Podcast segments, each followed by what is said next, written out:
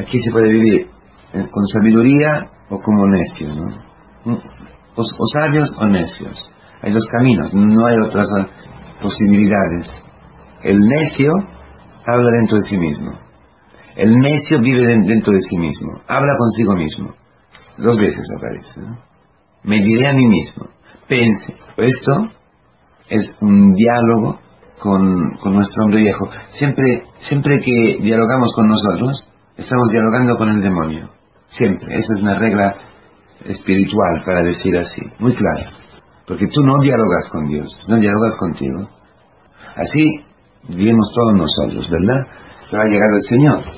Ha llegado el Señor y nos ha librado. Nos ha dado una comunidad. Vivir en una comunidad. En la intimidad con Cristo y en la intimidad con los hermanos. Porque ese es el punto. Dios nos ha liberado, pero para ponernos a vivir obras de vida eterna, lo que hemos escuchado, las obras de Cristo en nosotros, dentro de una comunidad concreta, que es el cuerpo de Cristo. Por eso, el Señor, para desengañar, para quitarnos del engaño, para quitarnos de este diálogo que hacemos, hacemos constantemente con el demonio, donde al final terminamos con, con el creernos Dios, entonces engañados totalmente, por eso no hay en la, en la parábola. No aparece cielo, no, o sea, aparece como una vida eterna aquí, o sea, que, que yo no, no, voy a morir, que solamente, y, y, olvidando que la cosecha viene de Dios. Por un hebreo, una gran cosecha eh, era, es el signo que Dios le bendice. No es malo tener dinero, no es malo no tener una buena cosecha. Imagen también de, de la llegada del Mesías. Pero aquí este olvida, olvida, entra ahí, un, le pone ahí un chip, le pone ahí un, el demonio un engaño, que es obra suya, que es, ¿y haré? ¿Qué harás tú? ¿Qué harás tú esta semana? ¿Qué haré yo esta semana? ¿Viviré así para mí? Para mí, acumulando para mí, acumulando hasta las gracias que el Señor nos ha preparado para mí. ¿Cuántas gracias el Señor ha preparado esta, esta semana? Todas las que necesitamos. Para servir al hermano, para estudiar, para entrar donde no, no, nos gusta, para perdonar, para vivir cascamente, para luchar con los pensamientos, para entrar en una enfermedad, para, no sé, el matrimonio, lo que sea, ¿no? En la vida del celular, ¿no? La misión, la soledad, la angustia, todas esas gracias, pero se puede, se pueden torcer, se pueden vivir perversamente, ¿no? Pervertido, ver, eh, cambiar el verso, el, el sentido de todo. Y las gracias, usarla para que el hombre, el otro, me sacie a mí. La historia me sacie a mí. La misión me sacie a mí. El ser cura me sacie a mí. Yo el centro. Yo, que yo esté bien, que yo esté, lo pase como, como, como pienso que tengo que pasarlo en cuanto, en cuanto, en cuanto seminarista, en cuanto cura, en cuanto cura. Yo tengo un esquema y esto tiene que ser. Ahí el demonio ya ha entrado, yo diálogo, ¿no? Nunca me basta, nunca me sacia, tengo que hacer más grandes, más grandes, más grandes los almacenes. Pero túmbate, ¿no? Porque antiguamente se, se, se comía tumbados, ¿no? Túmbate, come, bebe. No, tú eres Dios. El Señor nos ayuda, le decía antes, con la comunidad, porque enseguida pone a, a, nuestro lado el hermano, como aparece, ¿no? Todo surge por, esa, por ese diálogo con el hermano. El hermano está allí, no lo soportas. El hermano viene y te dice, necio, ahora, esta noche, ahora, vendré yo y te voy a pedir la vida. ¿Qué harás con todo lo que has utilizado para ti? Como el maná, ¿no? Tú acumulas el maná, se pudre, como el talento, ¿no? Si lo pones bajo de la tierra, no lo trafica, cioè no lo comercia, no lo... no te sirve. Hermano que, que, que dice, te roba, ¿no? Hazme su justicia porque me ha robado mi herencia. Aquí se esconde el engaño del demonio.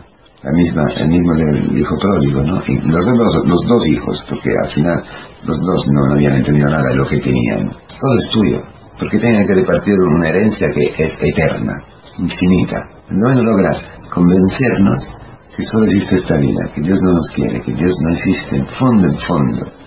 Detrás de todas nuestras crisis está esto, Dios no existe, Dios no es bueno conmigo. Lo que me está dando ahora no es bueno. Lo que está dando ahora a mi hijo, lo que está dando ahora a, la misión, lo que está dando ahora al mundo, lo que está dando no sé a no es bueno. Tengo que aprovechar de lo que tengo hoy, carpe diem, porque los demás no sabemos. No es así, hermano. Yo puedo acumular delante de Dios. ¿Qué quiere decir acumular? Esta es la única vida sabia. ¿Cómo? ¿Qué quiere decir? Acumular o ser, aquí dice, ser rico ante Dios. ¿Qué quiere decir? Lo que ha hecho Cristo. Cristo se ha hecho pobre y rico ante el Padre. ¿De qué? De ti, de mí, de nuestros hermanos. ha vivido para ellos, se ha entregado. En vez de usarnos, se ha despojado de todo para entregarse a nosotros. Lo que ahora vivimos en esta Eucaristía. Ninguno de nosotros tiene derecho a estar aquí esta mañana. Creo, espero que lo sabemos. Ninguno. Pero Señor, hoy, otra vez, nos pone delante de Dios para decir, perdóname.